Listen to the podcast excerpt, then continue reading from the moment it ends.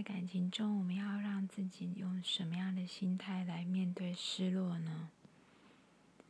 有时候，一个人的离开有他的原因，也有生命中的安排。有时候，不见得是他不爱你了，也不是他对你感到失望或难过。但是，很多时候，我们总把对方的离开。所有的责任都揽在自己身上，一直在缅怀过去，沉溺在过去的所有的种种，仿佛觉得当初如果我可以改变的话，当初如果我可以做得更好的话，也许他就不会离开。可是呢，其实我们要分享的是，生命中所有的一切都是已经安排好的。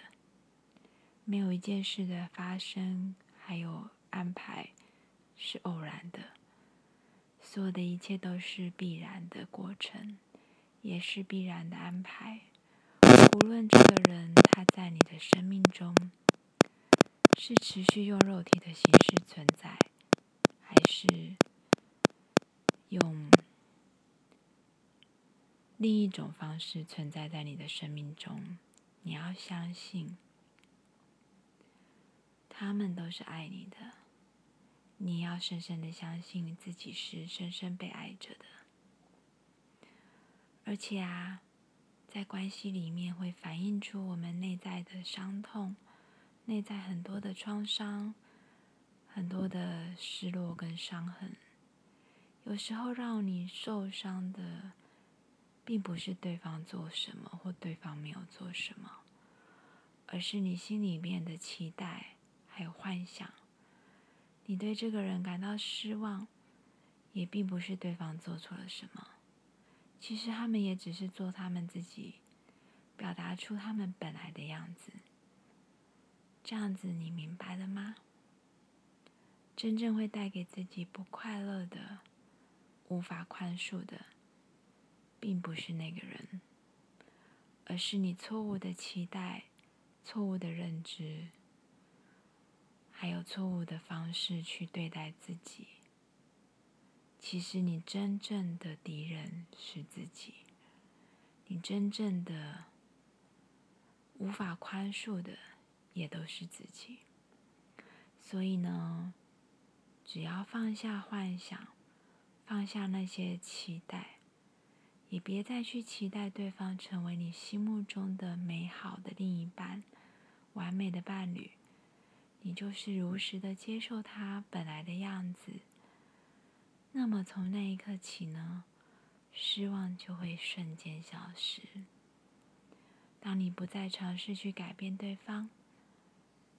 关系就会改变；而当你不再尝试想要去逆转所有已经发生的，你真正的重新用一个新的角度、全新的视野去看待。生命中所安排的一切，都是为了让你发现你就是爱，让你看见你是如此值得被爱的。深深的拥抱你自己，好好的爱惜你自己，好好的关心你自己，好好的疼惜你自己。因为对方无法如你的预期去做改变，去做你想要的。并不代表他不爱你，也不代表你们的分开就叫做不幸，而是两个灵魂在天堂有相约，在某一个时刻、某一个时间点，要彼此成就某一些生命的课题，要让彼此进入美好的一个安排，生命的茁壮，而有这样的一个分离。还有分开，接受这个离开，接受与送别，接受这份离别，并且真正的打从心底的去感恩，去感谢生命的安排是如此的美好。原来一切都是爱，都是为了让你发现你就是爱，都是为了让你发现。你就是那个完美的存在，你不需要透过另一个人对你的爱来证明你就是爱，而是就算没有别人的爱，你对你自己也要看见，你就是被上帝恩宠的孩子，你就是被宇宙深深宠爱的神之子，因为你就是爱。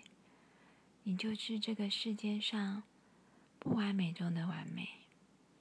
你就是爱，你值得幸福，你一定会很幸福，因为你就是爱，带着这一份爱，陪伴着自己，在每一个当下，在睡眠闭上眼睛的时候，在隔天张开眼睛的早晨，告诉自己，我是被宇宙所恩宠的孩子。我好感恩我的存在，好感谢生命的呼吸，深深的感谢这一刻、这一分、这一秒。我爱你，我爱你，我爱。